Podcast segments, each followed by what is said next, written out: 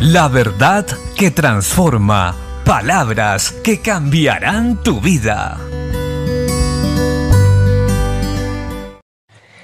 La Biblia dice en el libro de Isaías capítulo 43 versículo 1, Ahora así dice Jehová, Creador tuyo, oh Jacob, y formador tuyo, oh Israel.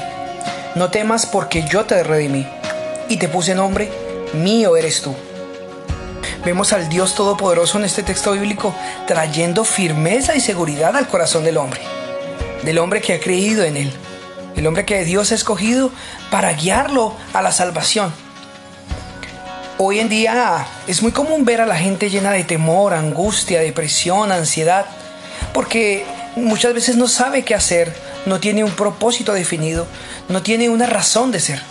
Pero acá el Señor afirma que Él nos creó, no somos producto de la evolución o de un accidente, sino se nos afirma a nosotros, sus hijos, que Él nos creó estuvimos en sus planes. Y no solo eso, sino que Él estuvo en el proceso de formación. Por eso, en el momento adecuado, Cristo se dio a conocer a nosotros y le aceptamos como Señor y Salvador. Y Él ha formado y está formando su carácter en nosotros para poder bendecirnos. Por eso el día de hoy, Dios nos dice, no temas, porque yo te redimí, te puse nombre, mío eres tú. Él nos redimió por medio de esa preciosa sangre de su Hijo Jesucristo. Somos ahora propiedad de Cristo.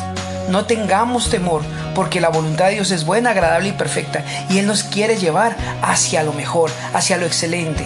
Así que, no importa las situaciones que estés pasando hoy, que estés atravesando, recuerda, Dios está contigo. No ha sido producto de la casualidad, no ha sido producto de un error. Él quería que nacieras para que en el momento preciso Cristo llegara a tu corazón y el poder obrar en tu vida y mostrarte su gloria. Ánimo, lo mejor está por venir, porque eres de Dios y si eres de Dios, el reino de los cielos es para ti. Bendiciones.